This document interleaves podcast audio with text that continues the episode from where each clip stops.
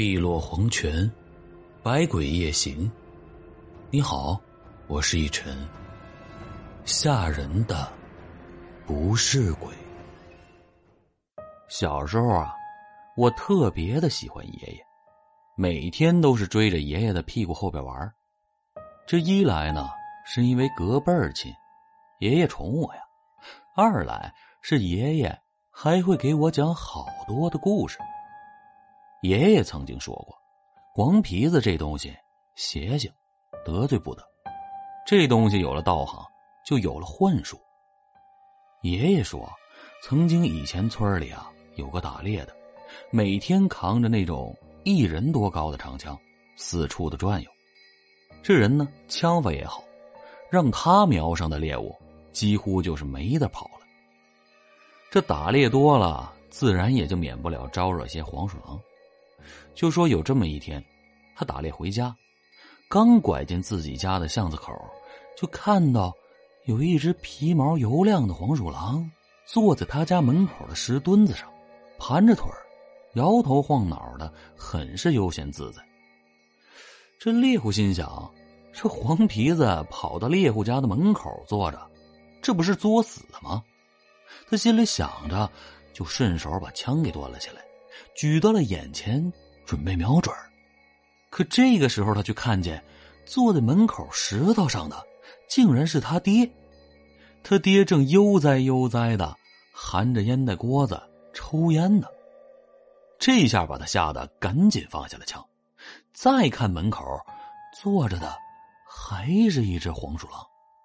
那只黄鼠狼坐在石墩子上，摇头晃屁股，抓耳挠腮。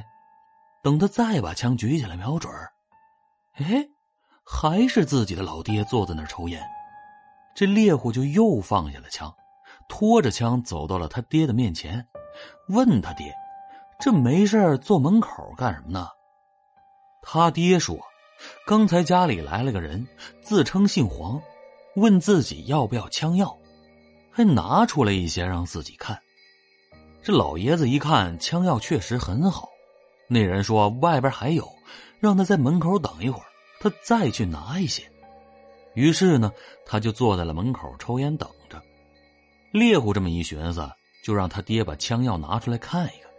于是呢，他爹就从怀里掏了出来，这一看呢，却是一下圆球一样的兔子粪。哼！从那儿以后啊，这个猎户就把枪封了，再也不打猎了。村南头啊，有条路，路旁有一片树，树后有个高土台，这土台紧挨着水库，水库又连着河，河边呢种了两亩地，一亩种的是口粮，还有一亩啊种的是菜。那年啊，我好像是五岁，最喜欢的一个活儿就是喊爷爷回家吃饭，每次到了地头喊一声“爷爷回家吃饭喽”。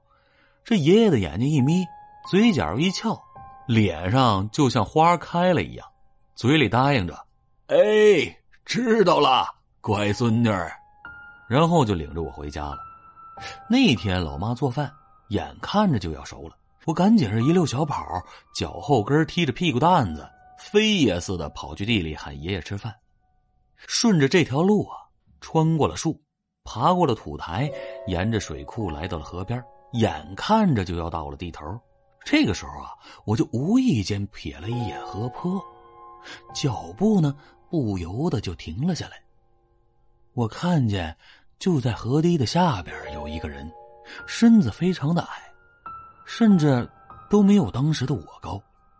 只见他头顶顶着一个大草帽，宽大的衣服套在身上，正在河里的水面上探着身子。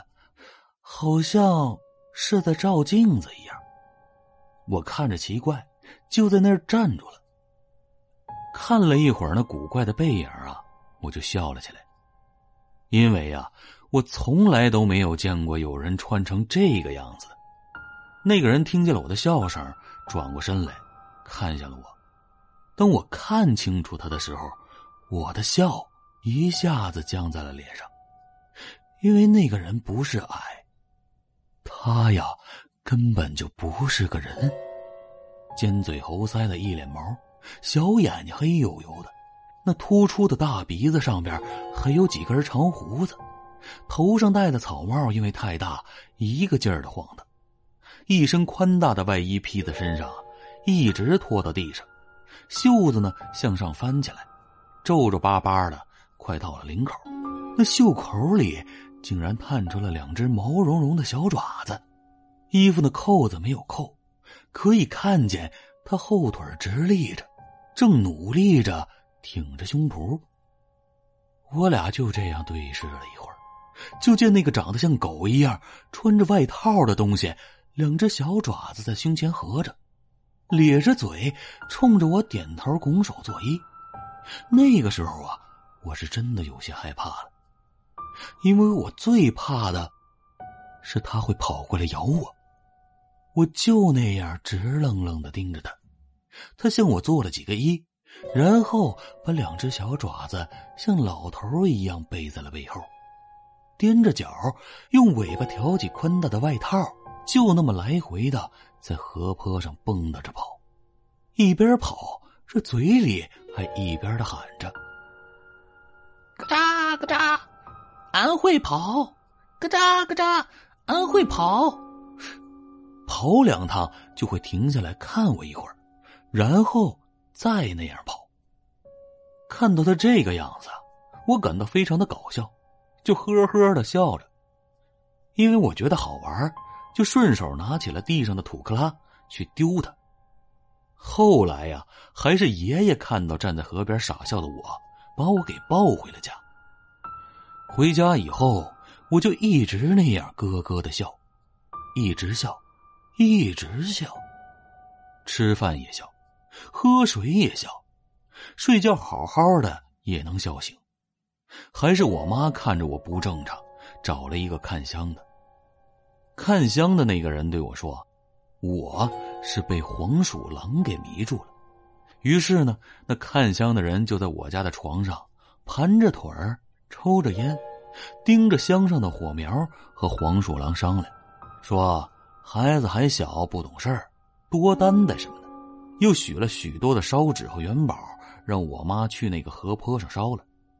这样啊，我才恍恍惚惚的好了起来。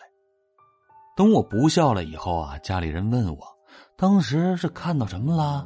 我就说呀，只知道自己看着那个狗穿衣服还会跑，特别的好玩，自己呢就想多看一会儿。等看够了呢，还要去喊爷爷回家吃饭呢。可是再问我爷爷带我回家以后笑了两天的事儿啊，我却想不起来了。可以说呀，是一无所知。后来爷爷告诉我，那天我看到的是黄鼠狼在向我讨封。这畜生修行够了年限，就会找人讨封。等人从嘴里说出他像人还是像神，是像仙家还是佛家。听人的话，讨人的口风。没想到那天这只黄皮子在河边遇到了我，而我呢又不懂事儿，没有封他，还拿土克拉丢他。又因为我还小，不超过十岁，是童子护身。这只黄鼠狼虽然很生气，可又拿我没办法，于是啊，就给我使了一个幻术，让我一直笑，一直啊，笑了两天。好了，今天的故事就到这里吧。素材呢是由听友今天星期八提供，编辑李结伴，演播一晨。就在刚刚啊，一晨收到了之前节目里那位生病的听友的私信，他告诉一晨说，在复查了以后呢，确认了结果啊比较乐观。其实这几天啊，我心里总是合计着这件事儿，时不时的想起来。今天得到了这个消息，我也是真心的替你感到高兴。我想未来呢，你只需要积极的配合治疗，然后调整好自己的心态，以后呢按时复查，就一定会没事儿的。在这儿啊，一晨也向大家说一声谢谢，希望大家平时也能少熬点夜啊，早点睡觉。毕竟啊，跟健康相比，其他东西都无所谓啊。